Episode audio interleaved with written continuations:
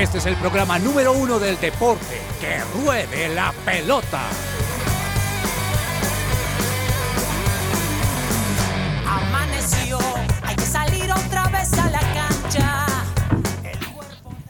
Hola, muy buenos días a toda la audiencia en que ruede la pelota. Bienvenidos a este lunes 23 de octubre con toda la información deportiva que tenemos para ustedes. Siéntense cómodos, por favor, para que puedan compartir con nosotros durante, la próxima hora eh, toda la información de este fin de semana, información que estamos en este momento en vivo también transmitiendo. Eh, esperamos que tengan un gran lunes y un gran inicio de semana y aquí estamos con el grupo de trabajo y la mesa que está dispuesta pues a compartir junto con todos nosotros. Quiero empezar saludando a mi compañera Claudia Correas. Claudia, ¿cómo estás? ¿Cómo te ha ido? ¿Qué tal ese fin de semana tuyo? Hola Andrés, un saludo para ti, para todos mis compañeros de mesa y también para todos los oyentes. Un fin de semana bastante movido, súper chévere, eh, donde no pude descansar bien, pero vamos a ver cómo, cómo descansamos hoy también. Ah, bueno, eh, no, no, no, no tanto descanso, me imagino mucha actividad entonces. Sí, sí, sí, bastante, la verdad sí fue bastante movido. Bueno, bueno, Claudia, bienvenida entonces a este lunes. Alejo Gamboa, bienvenido. ¿Cómo lo trata usted este inicio de semana acá en Que de la Pelota? Hola, hola Andrés, ¿qué tal? Un saludo para usted, para los compañeros y por supuesto para todos nuestros oyentes que están aquí con nosotros como siempre de 12 a 1 y el lunes eh, venimos siempre cargados de información con muchas noticias. Ya se empiezan a definir pues los equipos que van a ser clasificados en el fútbol colombiano. Este fin de semana nos dejaron nuevos clasificados que los iremos repasando también más adelante. Hubo acción de de Fórmula 1, de rugby, así que hay mucho para hablar hoy. Oiga, sí, sí, sí hay muchas cosas para, para informar también en, más allá de la pelota, que ya eh, más adelante estaremos contándoles un poquito de información, como dice Alejo, de otros deportes, aparte de claramente el fútbol que iniciamos el programa con esto. Y el señor Andrés Cabezas, me place mucho saludarlo. Me imagino que un poquito desparchado sin fútbol argentino este fin de semana, pero eh, igual me imagino que, que estuvo haciendo y viendo deporte. Claro que sí, Andrés, un saludo muy especial para usted, para Alejandro, para Claudia también, para todos los oyentes de Que Ruede la Pelota y de su presencia radio. Sí, un fin de semana eh, en, el que no tuvimos fútbol argentino porque ayer se, estuvieron celebrando las elecciones presidenciales en ese país, ya dos candidatos a, a segunda vuelta, por así decirlo.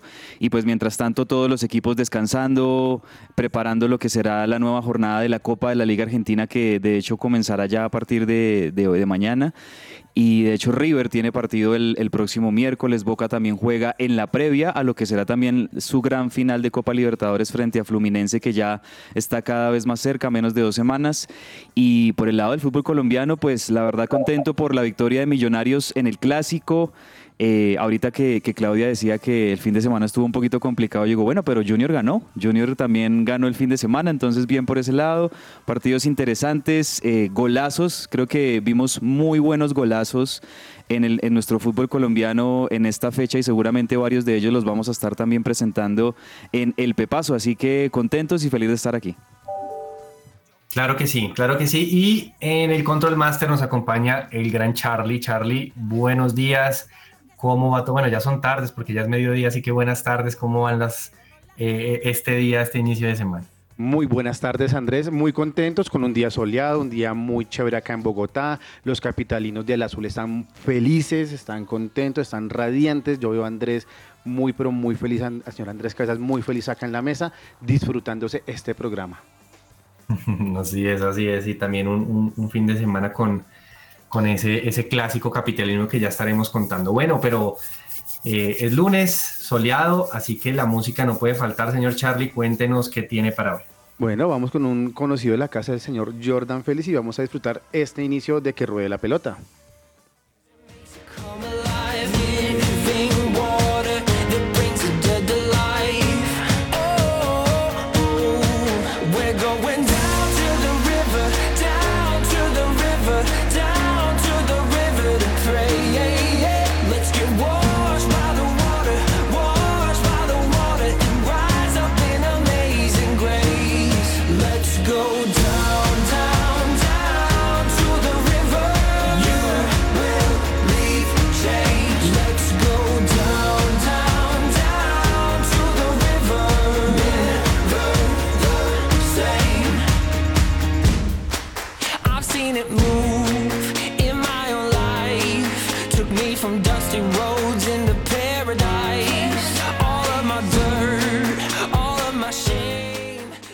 Celebra la pasión del fútbol con un buen café. Coffee and Jesus presenta Hablemos de Fútbol.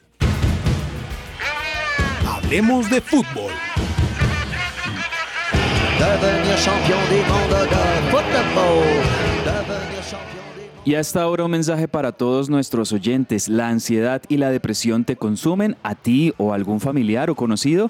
Pues permite que Diana Monsalve, psicóloga con principios cristianos, te ayude a encontrar ese equilibrio emocional. Visita la página web www.psicologadiana.com o contáctate al WhatsApp 315-754-8899. Arranquemos hablando entonces de la Liga Colombiana. Como todos los lunes tratamos de hablar un poco de lo que dejó la fecha. Ya esto es fecha 18, ya se está acabando el todos contra todos. Ya estamos a punto de iniciar al verdadero torneo colombiano donde realmente sí se definen las cosas. Como dice el técnico Arias del Medellín, creo que hay tres torneos en Colombia, el todos contra todos, los cuadrangulares y la final. Son tres torneos distintos en donde los equipos pueden presentar distintas performance, pero de alguna manera se va midiendo qué va pasando. Y señores y señoras, eh, ya tenemos acá para mí eh, tres clasificados más. Eh, lo que fue la victoria de Nacional ayer en Tunja fue una victoria importante para ya llegar a los 30 puntos del conjunto verde y clasificarse.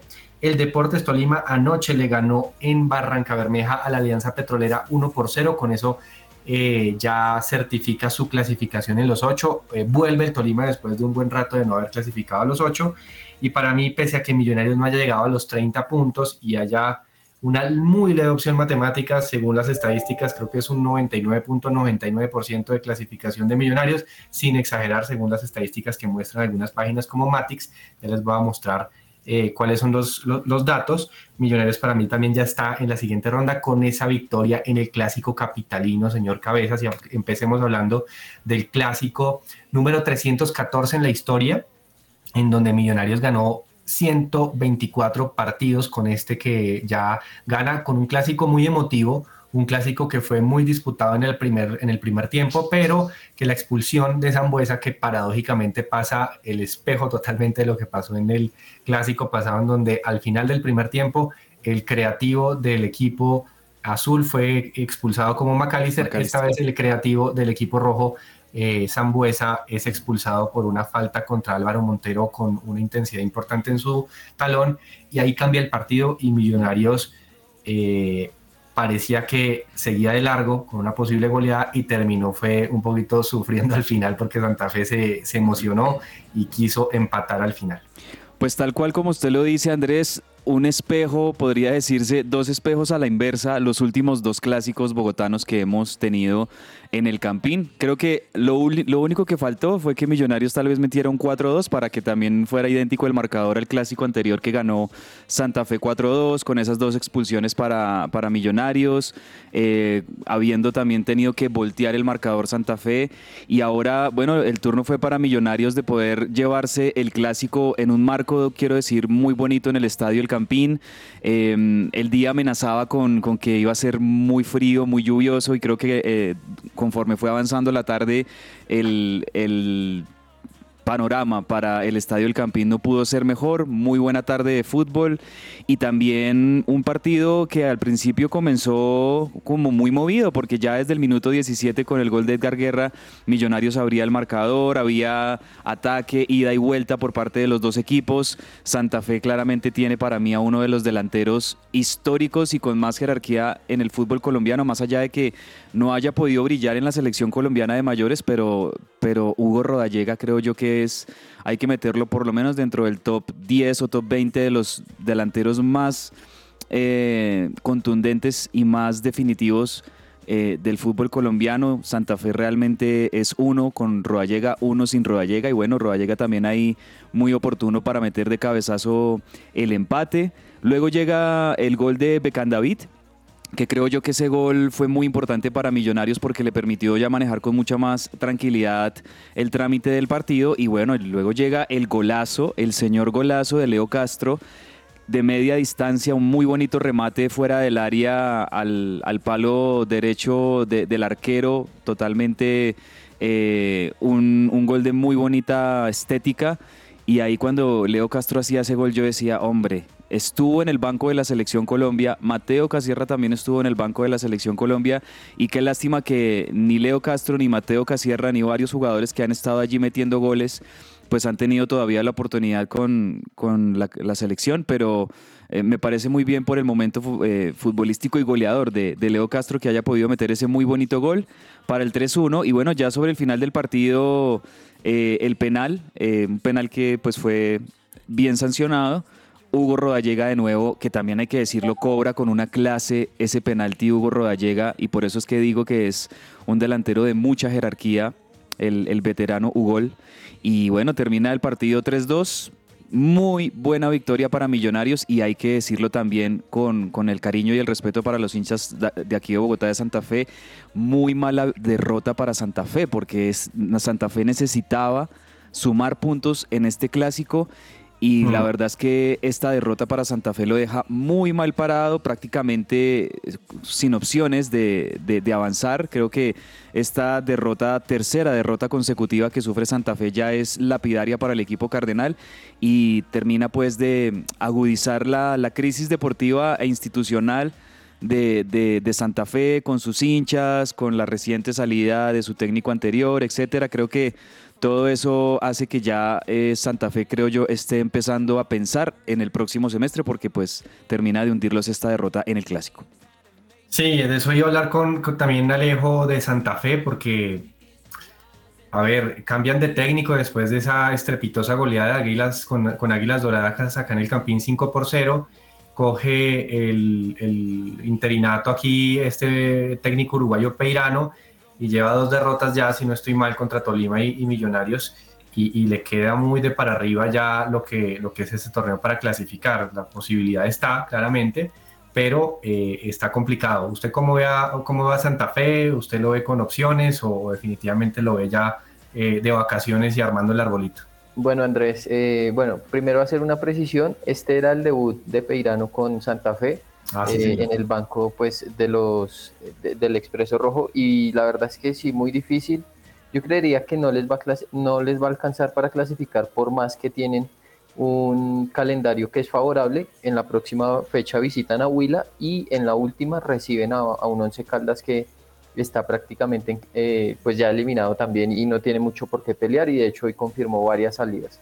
Así que le quedan dos equipos eh, en el papel pues que son muy inferiores. Estaba viendo los números de Santa Fe después de vencer a Millonarios en ese clásico eh, pues 4 por 2 que, que usted recordaba anteriormente y la verdad es que es muy malo lo de Santa Fe. Tiene apenas una victoria, tiene dos empates y tiene seis de, cinco derrotas, perdón.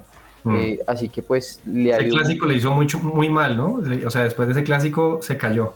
Pues más allá de si le hizo mal o no, Santa Fe nunca mostró un buen fútbol, con Uber Boder nunca logró arrancar, eh, la hinchada no estaba contenta, los jugadores tampoco se veían eh, muy compactos dentro del terreno de juego, Santa Fe pues nunca dominó eh, ningún partido así que fuera arrasador. Yo creo que el juego contra Águilas, ese 5-0, fue una muestra de lo que ha sido el semestre de Santa Fe, que ha sido muchas malas decisiones desde pues, los dirigentes, desde el banco de suplentes, director técnico, y eso ha sido un reflejo pues, en, en la cancha. Eh, y pues también estoy de acuerdo con usted, yo creo que los clasificados están hasta millonarios porque eh, pues digamos que en este momento ya quedan siete equipos para dos cupos. Alianza Petrolera que ayer la verdad se complicó bastante eh, con esa derrota como local ante, ante el Deportes Tolima y haciendo pues un análisis también general de la fecha, el gran beneficiado fue Junior de Barranquilla. ¿Por qué? Porque logró entrar a los ocho y eh, pues se aprovechó de la derrota del Cali, de Pasto, de Santa Fe y de Unión Magdalena. Perdieron cuatro rivales, Junior ganó y logró entrar a los ocho. Todos, todos jugaron contra, pues para, para el Junior, Claudia, y que me imagino que estás muy contenta.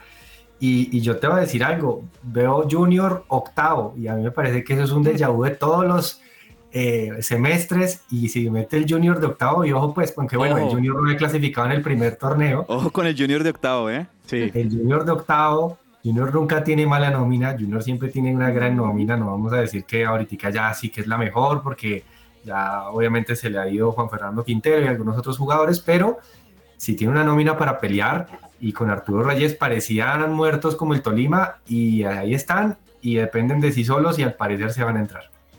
Pero mira que esa victoria del Junior, yo creo que es como, para el hincha diría yo, puede ser como un poquito agridulce.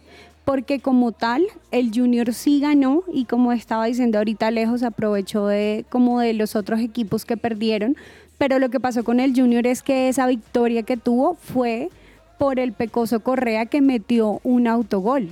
Es decir, el partido del Junior fue un desperdicio de goles de Ajá. Vaca, de Vladimir Hernández, Leiber. de un montón de jugadores Sí. que tuvieron la oportunidad de meter el gol y no lo metieron. Es decir, el partido no es para que hubiera terminado 1-0 con ese autogol del Pecoso Correa, sino para que hubiera terminado aproximadamente, diría yo, aunque sea como un 4-0 con los tres goles del Junior que tuvieron que haber metido, más el gol, el autogol que tuvo por el lado de Once Caldas.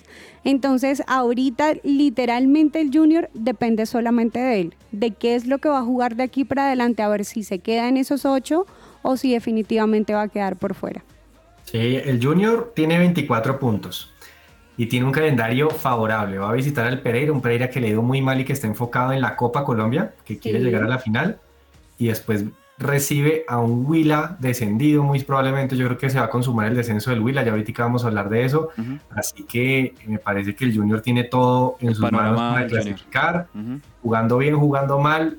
Como decimos, entra en los cuadrangulares y es otro torneo. Así que pilas con el Junior porque pues el hincha, el hincha currambero yo creo que está ilusionado, que se mete a los ocho y pelea. Sí, no, es que de hecho sí le toca de verdad, pero prenderse bien, le toca definir, o sea, es que sí tienen buen equipo.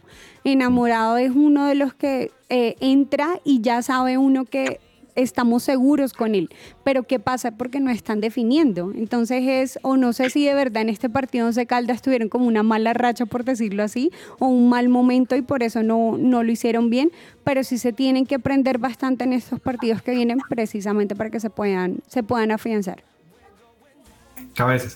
Iba a decir, Andrés, que hay un equipo que lamentablemente digo, lamentablemente porque pues es un equipo que también respeto mucho y es el Deportivo Cali. Lo que ha estado haciendo este semestre no ha sido nada fácil para el Cali, para Jaime de la Pava y todo su cuerpo técnico y jugadores.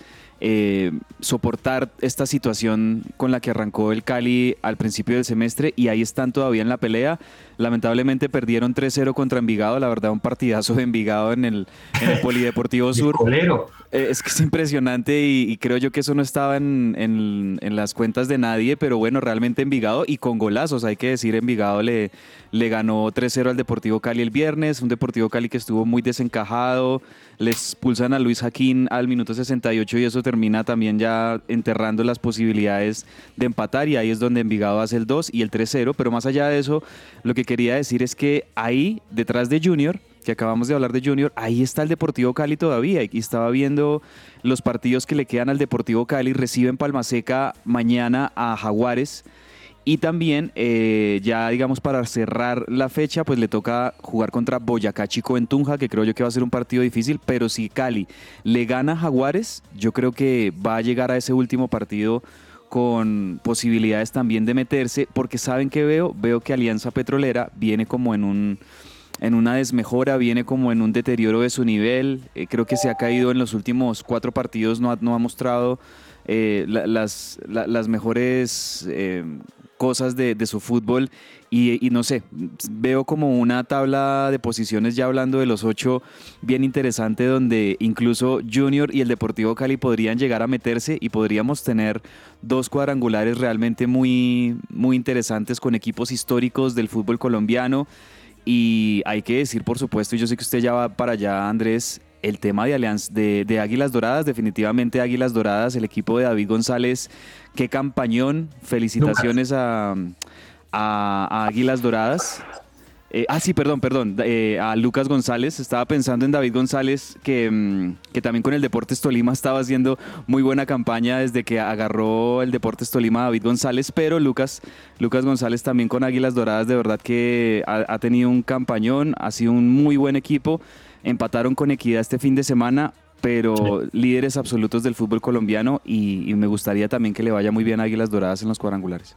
Bueno, y para, para ir cerrando el tema de los ocho, les cuento un poquito las estadísticas que saca el portal Matix, que es un portal especializado pues, en, en, eh, calcular las probabilidades de, resultados. Ya sabemos que Águilas primero, Medellín segundo, Tolima tercero, América cuarto, Nacional quinto y Millonarios sexto está prácticamente el 100%. Digo prácticamente porque Millonarios tiene un puntico por ahí, ahí a la deriva, pero pues creo que es prácticamente... Con dos empates está dentro Millonarios. eh, así es, y creo que solamente ya con un empate que, que consiguen los tres partidos que le faltan ya, ya estará listo. Y que desde lo anímico la victoria sobre Santa Fe también va a ser un factor muy importante para los próximos dos juegos de Millonarios. y que se tengan que dar muchos resultados en general. Pero bueno, vamos a hablar del Junior, es el segundo, eh, pese que está de octavo, es el segundo, el, el primero con más probabilidades de los dos cupos que quedan, 58%. Mientras que el tercero, eh, de, para llegar a esos dos cupos que le quedan, es el Deportivo Cali, como decía eh, eh, a cabezas, con 45.9 y Alianza es el tercero con 45.5. Alianza está de sexto, pero le toca visitar a Nacional en el Atanasio Girardot. Entonces, Sí. pues creo que le va a quedar muy complicado. Bueno, pues obviamente Alianza es un buen equipo, pero, pero creo Pero que el partido, el partido que perdió ayer era clave por, Sí, por esa penalti. Nacional. Perdió penalti para clasificar. Creo que Alianza ayer perdió una gran chance, un gran chance, perdón, de, de- lograr su clasificación. Y ya de ahí para abajo, por ejemplo, Santa, eh, Santa Fe está incluso por debajo del Deportivo Pasto en probabilidades. El Deportivo Pasto está con un 20% y cierro con Santa Fe. Bueno, eh, cierro con Santa Fe en un 12% y el Atlético Bucaramanga también en un 12%. Así que están bajitas las probabilidades de Pasto, Bucaramanga y Santa Fe eh, y están altas sobre todo las de Cali y, Junior que seguramente pueden ir consumándose pues como los otros dos eh, miembros de, de este cuadrangular. Vamos a ver qué sucede. Ahí les cuento pues que la noticia triste del fin de semana, digo triste deportivamente, eh, gracias a Dios es solo deportivo y no tenemos que hablar de tragedias ni nada como a veces pasan acá, pero pues es que con la derrota del Unión Magdalena el sábado ante el Bucaramanga precisamente en Santa Marta, eh, se consuma el descenso del equipo eh, Samario eh, y se suma su cuarto descenso de la historia. Santa Marta se suma, eh, Unión Magdalena, perdón, se suma a esos equipos que han eh, sumado ya cuatro descensos, es de los que más han tenido descensos en toda su historia. Y bueno, se, logra por fin esto que ya se veía venir, el descenso de Santa Marta. Y como decimos hoy en el partido que está pendiente América Huila, muy seguramente se va a consumar el segundo descenso del año que es el Atlético Huila, muy seguramente pues será ese segundo. Así que pues con esto está la Liga Colombiana, eh, lastimosamente pues el Unión se despide, eh, pero bueno, creo que era muy complicado lo que, lo que pasó pues en el primer semestre, trataron de en el segundo semestre, curiosamente el Unión tiene probabilidades hasta de clasificar y ser campeón, pero descender, entonces eso curiosamente pasa en el fútbol colombiano. Hablemos de la Libertadores femenina, Alejo, porque este fin de semana hubo noticia, tenemos campeón, jugamos la Libertadores femenina acá en nuestro país y eh, al Atlético Nacional le fue bien eh, y hay que hablar también de lo que hizo el conjunto verdolaga. Sí, bueno, la verdad es que la verdad es que el Nacional tuvo una muy buena presentación, eh, pues destacó en medio de, tantos brasileros que estuvieron en las semifinales, era el único equipo no brasilero que, que pues estuvo en, en estas semifinales, recordemos que pues perdió 3 a 1 con Palmeiras y eh, pues Corinthians que a la larga terminó siendo el campeón había, había derrotado al Internacional. Eh, en la final, eh, Corinthians derrotó 1-0 al Palmeiras con gol de Milene Fernández al minuto 30 y se proclamó pues campeona de esta Libertadores femenina dominada por los brasileros y eh, por los lados del conjunto Atlético Nacional quedó de tercero luego de superar 3-2 a- al Inter, eh, al Sports Club Internacional. Eh, los goles de Nacional los hicieron Manuela González y eh, Marcela Restrepo al 90 más 2, eh, al 90 más 5, eh, para ponerle ahí un poco de suspenso. Ana Lucía fue, Ana Luisa, perdón, fue la encargada pues de poner el 3-2 para el Inter. Y bueno, pues qué decir, una buena participación de, de los equipos colombianos, tal vez esperaba un poco más de América y Santa Fe. Eh, América, si no estoy mal, sí pasó pues a, a la, a la fase, a la última fase, Santa Fe sí se quedó en la fase de grupos, pero bueno, pues digamos que eh, faltó, faltó un poco más, eh, digamos como de, no sé, com- compet- competitividad por parte, por parte del equipo santafereño. Se habían armado pues de pronto para llegar un poco más lejos. El Eh, campeón, ¿no? Sí, pero pues ya vemos que es- está pasando lo mismo que en la Libertadores masculina y es el dominio total por parte de los equipos brasileños que pues son muy buenos. También destacar lo de los chilenos, lo de la Universidad de Chile, lo de Colo Colo, que pudieron acceder a los cuartos de final. Y eh, pues bueno, también una buena organización por parte pues, de Colombia. Eh, recordemos que se jugó tanto en el Estadio de Techo como en el Estadio Pascual Guerrero. Así es, así es. Termina bien la, la participación, sobre todo del certamen como tal en Colombia, pues se logra eh, realizar esta Libertadores femenina, pues un evento muy importante, sobre todo pues para el fútbol femenino y su, su, su potencia pues que ten- necesitamos tener en esta parte del mundo.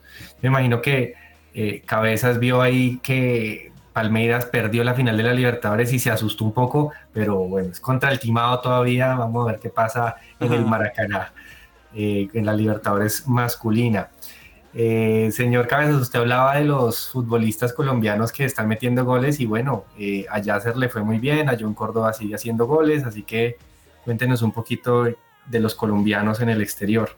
Bueno, colombianos en el exterior con muy buenas actuaciones, volvemos y lo decimos, en el fútbol mexicano también registramos goles de colombianos eh, en las distintas ligas. eh, cada vez que yo veo las noticias de, mm, de los colombianos metiendo goles en el exterior, yo no sé si a ustedes les pasa, pero cuando yo veo eso, yo digo, hombre, eh, ¿cómo quisiera uno que toda esa realidad también la estuviésemos viviendo con la selección Colombia, sobre todo con los últimos partidos que hemos visto, donde ha faltado muchísimo el gol?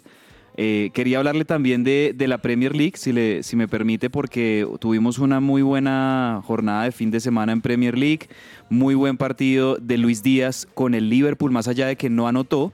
eh, Lucho Díaz estuvo muy activo en la victoria 2-0 del Liverpool frente al Everton.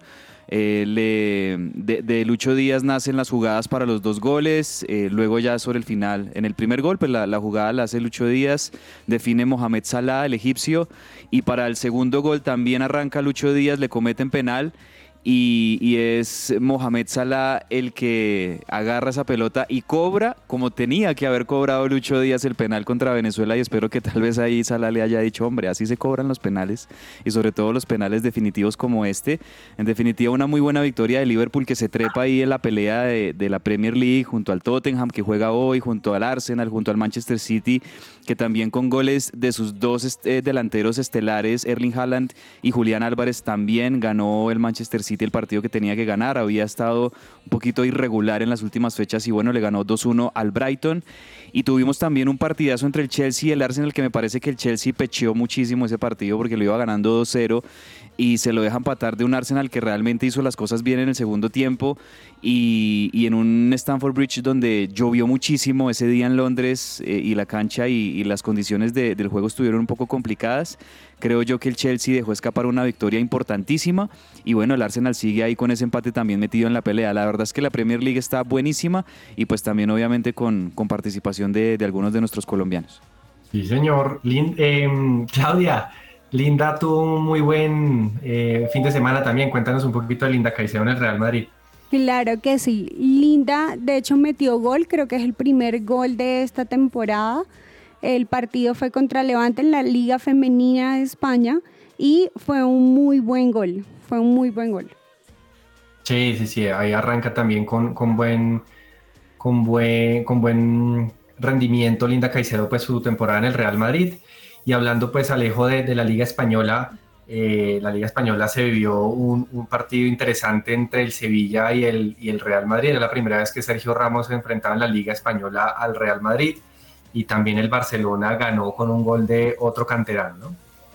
Sí, Eh, ese partido estuvo muy picado, el de Sevilla y de Real Madrid. Uy, sí. Eh, Sergio Ramos pues se vio bastante exaltado, ahí involucrado como eh, pues en varios, en varios problemitas, pero pues al, al final eh, es algo pues que queda en la cancha y, y sin mayor problema.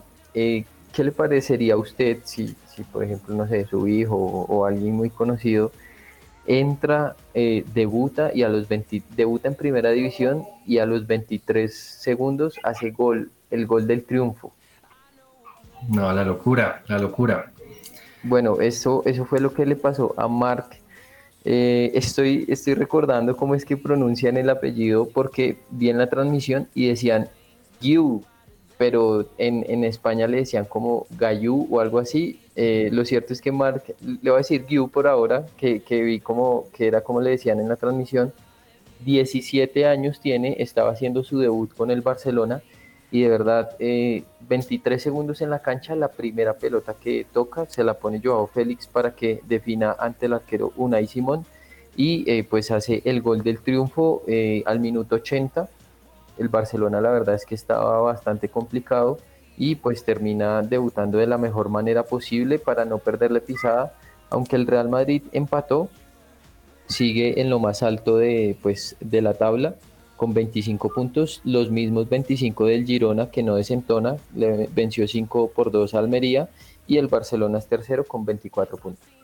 Ok, muy bien. Y hablando de la liga italiana, les cuento que el Inter volvió a recuperar el liderato después de ganarle 3 a 0 al Torino. En el Torino no jugó Duan Zapata, que al parecer estaba lesionado, eh, pero en el Inter eh, volvió a meter gol Lautaro Martínez, metió gol Chalanoglu, eh, así que, y, Marcos Turam, el hijo de, de Lilian Turam, que está jugando de pareja con Lautaro Martínez allá, y aprovechó la derrota del Milan ante la Juventus en su casa en San Siro. Eh, la Juventus volvió a ganar en San Siro después de un buen tiempo y con esta derrota pues el Inter ya vuelve a recuperar la liga, así que pues allá en Italia sigue siendo cuestión de tres, Inter, Milan y Juventus siguen siendo los tres primeros, cosa que pues no sorprende en este caso. Y eh, Claudia, ahí para, para terminar esta sección, sabemos que la selección femenina de mayores va a tener un amisto, amistosos en Estados Unidos por fecha FIFA y al parecer ya hay noticias, ¿no?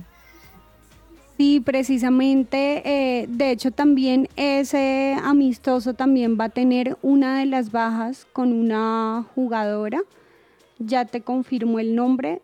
Por ahora el primer amistoso es el 26 de octubre con Estados Unidos y el segundo amistoso es el 29 de octubre.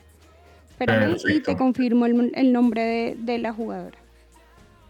Perfecto, listo. Entonces esto, esto para tener pendiente pues como partidos FIFA del fútbol femenino. Vamos a ver los pepazos, los golazos del fin de semana.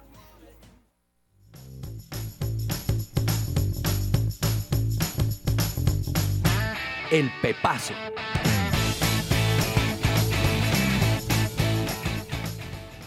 Alejo, ¿cuál es el pepazo que nos vas a recomendar este fin de semana? Bueno, yo me voy a ir a- hasta el fútbol de Arabia Saudita porque eh, Cristiano Ronaldo marcó un golazo de tiro libre. no sé si- Sí, si tuvieron la oportunidad de verlo en el partido entre Al Nassr y Damak, eh, partido válido por la primera división de la Liga de Arabia Saudita, un tiro libre sensacional al minuto 56, de, al mejor estilo de Cristiano Ronaldo, que esa pelota ni gira en el aire, muy bueno. Golazo, golazo, bueno. ¿Y cabezas, cuál es el pepazo? Bueno, no sé si se lo quito Patiño. eh, vi varios pepazos. En el, por ejemplo, en el partido de Envigado vi un pepazo. eh, pero sí quiero mencionar realmente ese gol de Leo Castro. Muy bonita acción que le queda servida ahí eh, al borde del área. Agarra la pelota, el toque y la fuerza necesaria para elevar un poquito la pelota y clavarla al palo derecho del arquero de Santa Fe. Realmente un muy bonito gol de Leo Castro que tiene, se nota, un olfato goleador impresionante. No es un jugador que, que tenga que participar mucho del juego, pero que las que le quedan es determinante a la hora de definir. Y bueno, eh, excelente ese gol de Leo Castro para poner momentáneamente el 3-1 de Millonarios. Claudia, tu pepazo. Bueno, antes del pepazo, la jugadora que va a estar de baja es Catalina Pérez Jaramillo. Mm, Ah, Catalina Catalina. Pérez. Sí. Y Una por el otro lado, Sí. En cuanto al pepazo, me voy para el lado del partido del Bayern Múnich. Eh, el gol me gustó, el de Kingsley Coman, se le fue de las manos literalmente al, al arquero, o sea, no tuvo manera de poder atraparlo. Y por el otro lado, el cabezazo de Harry Kane también estuvo muy bueno. Sí, sí, sí. Bueno, yo me voy a quedar en el partido en el clásico, pero eh, es que hubo muchos golazos. Hasta el golazo de Rodallega del primero fue, me pareció muy bueno, pero me quedo con el primer gol de Millonarios, en donde hay una jugada colectiva. Eh, Bertel eh, toca la pelota y Macalister Silva abre las piernas para que el balón pase. Leo Castro hace un toque muy bueno con borde externo para que eh, Beckham David Castro haga un centro perfecto y Edgar Guerra define cruzado a la izquierda. Me pareció un golazo por la rapidez, cosa que no se ve mucho en este fútbol colombiano. Me pareció que combinaron muy bien. Quiero resaltar unos datos de este muchacho Beckham David Castro que, que muchas veces suena más sonoro por su nombre o pues tiene más recordación por su nombre, pero ya en cifras, por ejemplo, igualó lo mismo que ha hecho Oscar Cortés. Oscar Cortés ha metido 7 goles en 29 partidos jugados y esta marca ya la tiene Beckham David Castro, así que pues va tras los pasos y al parecer va a ser la nueva joya que Millonarios quiere eh, pues representar y pues seguramente vender al exterior. Señores, vamos a unos cortos comerciales y ya volvemos con más información deportiva. Somos su presencia radio. Todo lo que tiene que saber más allá de la pelota.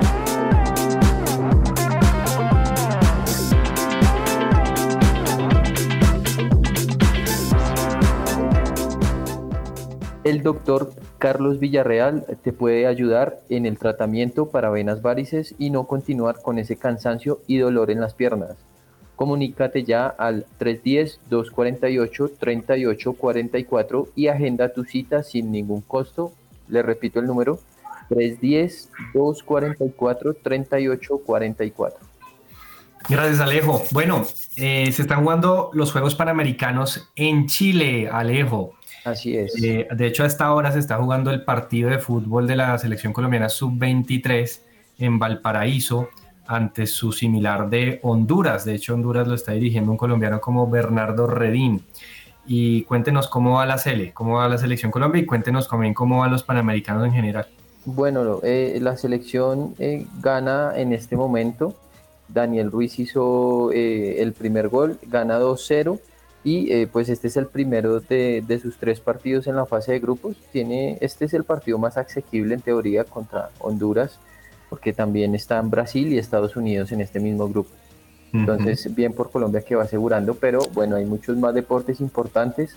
Eh, hay que resaltar la medalla de Mariana eh, Pajón, medalla de oro eh, en el BMX. Muy la bien. verdad es que superó ampliamente a sus rivales.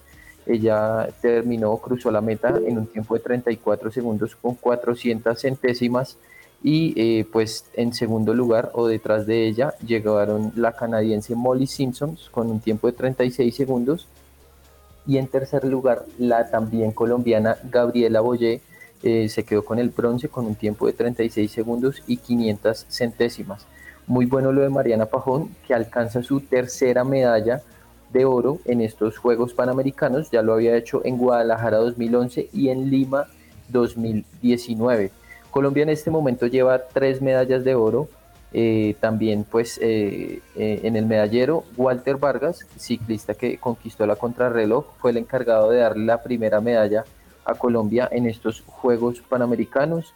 Se subió a lo más alto en esta eh, crono pues del ciclismo de ruta con un tiempo de 47 eh, segundos, 47 segundos y también y dos, perdón, 47 minutos eh, no, no, 47 segundos y dos centésimas, estoy viendo aquí el tiempo. Y la, el otro oro fue de Jenny Álvarez en el levantamiento de pesas. En el medallero pues está Estados Unidos de primero con 26 oros, segundo Estados Unidos con 11, Estados Unidos ya, eh, México, perdón, con 11, Estados Unidos ya empieza a sacar una amplia ventaja eh, pues en el medallero y el podio lo completa Canadá con 9 oros. 8 de plata y 8 de bronce. Colombia está quinto con 3 oros, los que mencionaba anteriormente. En el cuarto lugar está Brasil con 5 oros. Eh, y bueno, para resumir lo de Colombia, ha ganado estos 3 oros de Walter Vargas, de Mariana Pajón y de Jenny Álvarez, 5 medallas de plata y 6 medallas de bronce.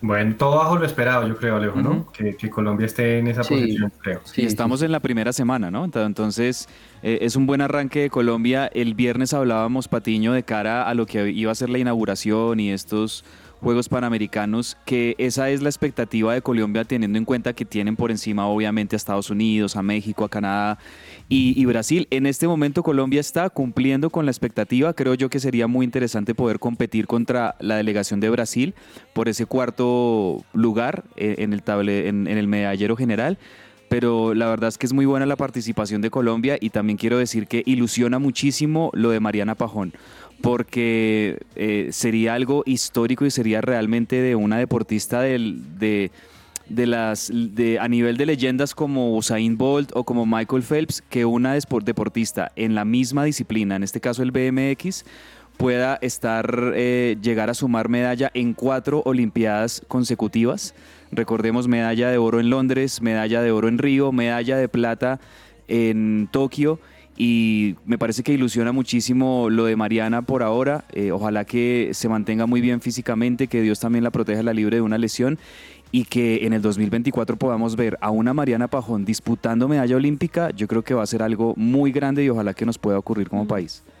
Bueno, bueno, muy interesante. Estaremos pendientes acá durante la semana para eh, estar informándoles de todo lo que pasa en los Juegos Panamericanos de Chile. Hablemos un poquito de otro deporte, Clau, y es la Fórmula 1, porque bueno, no, no sé si la noticia eh, eh, es esa, pero creo que sí hubo pues el ganador, porque sabemos que casi siempre gana Verstappen, pero esta vez sí ganó con algunas particularidades en la carrera, ¿no?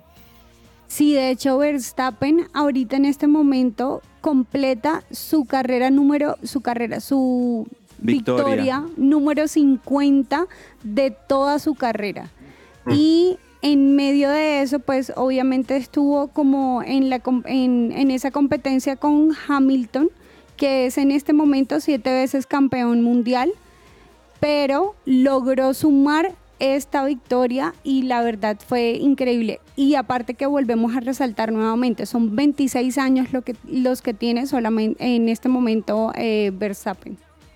Sí, Alejo se, se disputó este en el Gran Premio de Estados Unidos y, tuvo que haber sanciones porque eh, si quieren cuéntenos un poquito qué fue lo que sucedió porque acá eh, esto rara vez pasa, pero, pero bueno, en esta vez otra vez favorecido Verstappen. Sí, sí, sí. eh, lo que pasa es que descalificaron a Hamilton y a Leclerc y pues digamos después de esas descalificaciones el encargado de subir al podio fue Sainz. Y digamos que aunque ya se sabe que Verstappen es el campeón, la emoción está pues digamos que en la lucha por esa segunda plaza en la que pues Red Bull se la está pidiendo a Checo Pérez, mientras que Lewis Hamilton pues estaba acercando a esa posición con el resultado que había obtenido eh, pues en este Gran Premio de Austin. Sin embargo, pues la descalificación del piloto británico le permitió a Checo Pérez tomar aire eh, pues ante estas últimas cuatro última, ante estas últimas cuatro carreras que quedan.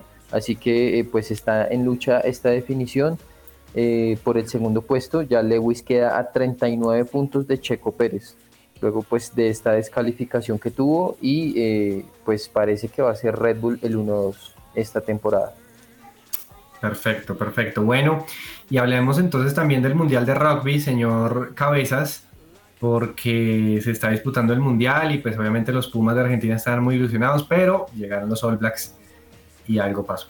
Sí, claro. em, semifinales muy interesantes en el papel. Cuatro selecciones que a lo largo de, este mundial, que es un mundial largo, que es un mundial que, que ya lleva prácticamente dos meses em, disputándose, pues han sido las mejores a lo largo de la competición. Muy bueno por lo de los Pumas, que hace rato no llegaban tan lejos en un mundial. Y bueno, llegaron hasta la semifinal. Les tocó contra un verdadero monstruo del rugby como son los All Blacks de Nueva Zelanda y la verdad es que los All Blacks les pegaron una paliza a los Pumas.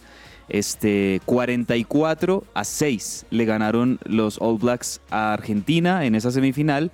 La verdad es que eh, el, el trámite del juego fue muy favorable en todo momento, de principio a fin, para los All Blacks, varios tries, varias jugadas, digamos, en donde Argentina no supo cómo contener defensivamente eh, lo- los ataques de los All Blacks. Mientras que en la otra semifinal, Inglaterra, eh, esta creo me parece es una sorpresa porque Inglaterra partía como una de las selecciones favoritas o una de las máximas favoritas para llevarse el título. Cayó frente a Sudáfrica en un verdadero partidazo y tensión y drama en ese partido porque los Springboks, los de Sudáfrica, le ganaron 16 a 15 a Inglaterra y entonces tenemos final por fin del el Mundial de Rugby. Esa final entre Nueva Zelanda y Sudáfrica va a ser el próximo sábado a las 2 de la tarde. Uno lo va a poder ver aquí por Star Plus en Latinoamérica.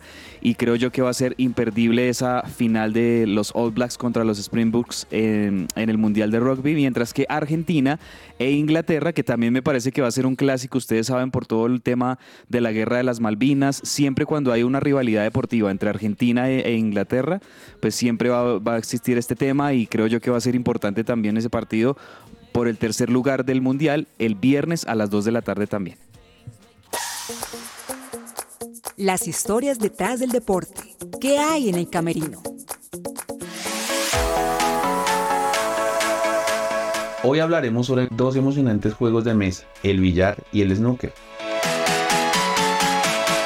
Aunque ambos involucran una mesa y bola, tienen sus propias diferencias que los hacen únicos. Vamos a sumergirnos en estas diferencias.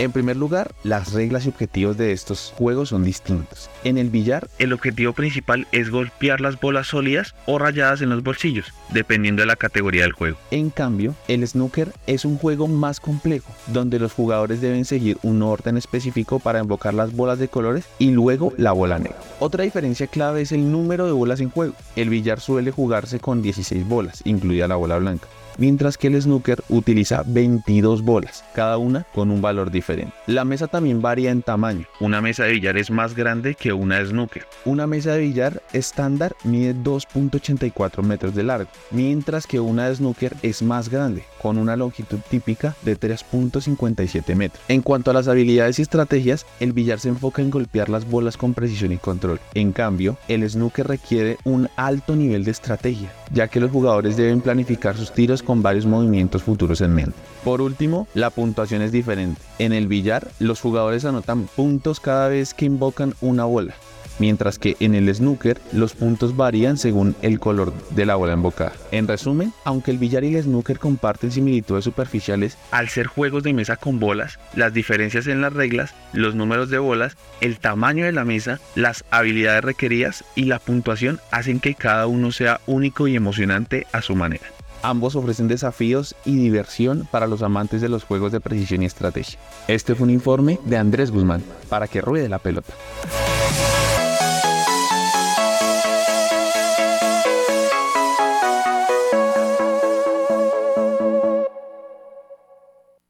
Estás oyendo su presencia radio.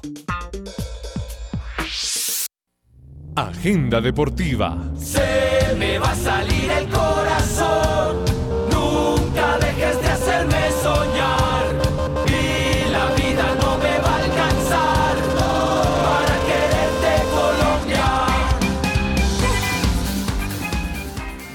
Con Kangu, el servicio de transporte especial individual para el empresario de la ciudad, te puedes mover con confianza. Ingresa a kangucare.co, este Kangu es con K y doble O, o también puedes escribir al 300 884 0994. Muévete con confianza con Kangu. Perfecto, repasamos el número 300-884. 0994. 0994, perfecto, Kangu, para que te muevas con confianza. Bueno, señores y señora, ¿qué tenemos de agenda para hoy? ¿Tenemos algún partido para recomendar, Alejo? Eh, sí, hay tenis. Yo les voy a recomendar tenis. Se está jugando el ATP 500 de Basilea y eh, ahorita a la una de la tarde va a jugar Tomás Martín Echeverry, el argentino, contra Sebastián Corda. Un buen partido. Corda es el octavo preclasificado del torneo y Echeverry es un argentino que está en muy buen momento, eh, pues actualmente. Perfecto, muy bien por el lado del tenis. ¿Alguna recomendación, Clau, cabezas? Por el lado de la Liga Colombiana, América de Cali contra el Atlético Huila a las 8 de la noche. Les decía también, consumará sí, Patiño, les decía también que en Premier League este fin de semana ganó el Liverpool, ganó el Manchester City, Arsenal no ganó, pero también sumó un punto muy importante, es decir, que todos los competidores del Tottenham ganaron y el Tottenham que había arrancado eh, la jornada en el primer lugar, ahora está de cuarto y hoy juega el Tottenham eh, contra el Crystal Palace. Visita hoy el Tottenham al Crystal Palace con la obligación de ganar para mantenerse también ahí en la pelea por la Premier League. Este partido va a ser a las 2 de la tarde. Y también déjeme rápidamente decir que anoche en el prime time los Philadelphia Eagles, me refiero al fútbol americano, le ganaron a los Miami Dolphins en un partido un poquito polémico, pero los Eagles, porque, sobre todo por el arbitraje, porque hubo muchas jugadas a favor de los Eagles, pero le ganaron 31-17 y hoy en el otro prime time a las 7 y 15 de la noche se enfrentan los Minnesota Vikings en su ciudad, Minneapolis, contra los San Francisco 49ers, que es quizá el mejor equipo de la NFL hoy por hoy. Listo, solo una precisión, es contra el Fulham, ¿verdad? El partido eh, del Tottenham. ¿Sí?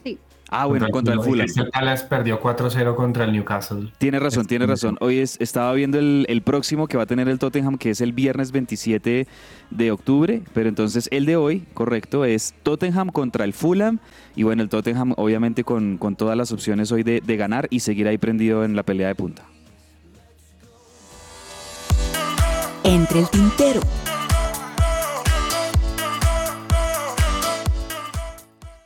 Listo, ¿se nos queda algo en el tintero, señores? Bueno, rápidamente mencionar que eh, hoy habló Inzaghi sobre Cuadrado y dice que el jugador colombiano tiene una inflamación eh, pues que no lo deja trabajar. Recordemos que él tuvo, Cuadrado tuvo el pasado 7 de octubre una recaída de una lesión en el tendón de Aquiles. Ok. Eh, ¿Cabezas, Clau, alguna, algo en el tintero? Por acá en el partido que hablaste ahorita hace un ratico del Torino, uno de los jugadores del Torino durante ya casi la última jugada del partido se desplomó, es Samuel Ricci, y eh, está, eso hizo como que el partido ya se terminara inmediatamente. Las últimas dos, eh, Patiño, el Manchester City con la victoria este fin de semana sobre el Brighton se convirtió en el club inglés con más triunfos consecutivos como local en la historia. 21 victorias consecutivas como local del Manchester City de Pep Guardiola y hoy también es el cumpleaños del Rey Pelé. Bueno, señores, muchas gracias por sus datos. A todos, muchas gracias por su audiencia. Eh, los invitamos a que sigan conectados acá en su presencia radio y como siempre la invitación mañana a las 12 del mediodía aquí en Que Rode la Pelota con la mejor información deportiva. Un abrazo a todos. Gracias, chao, chao. Abrazo.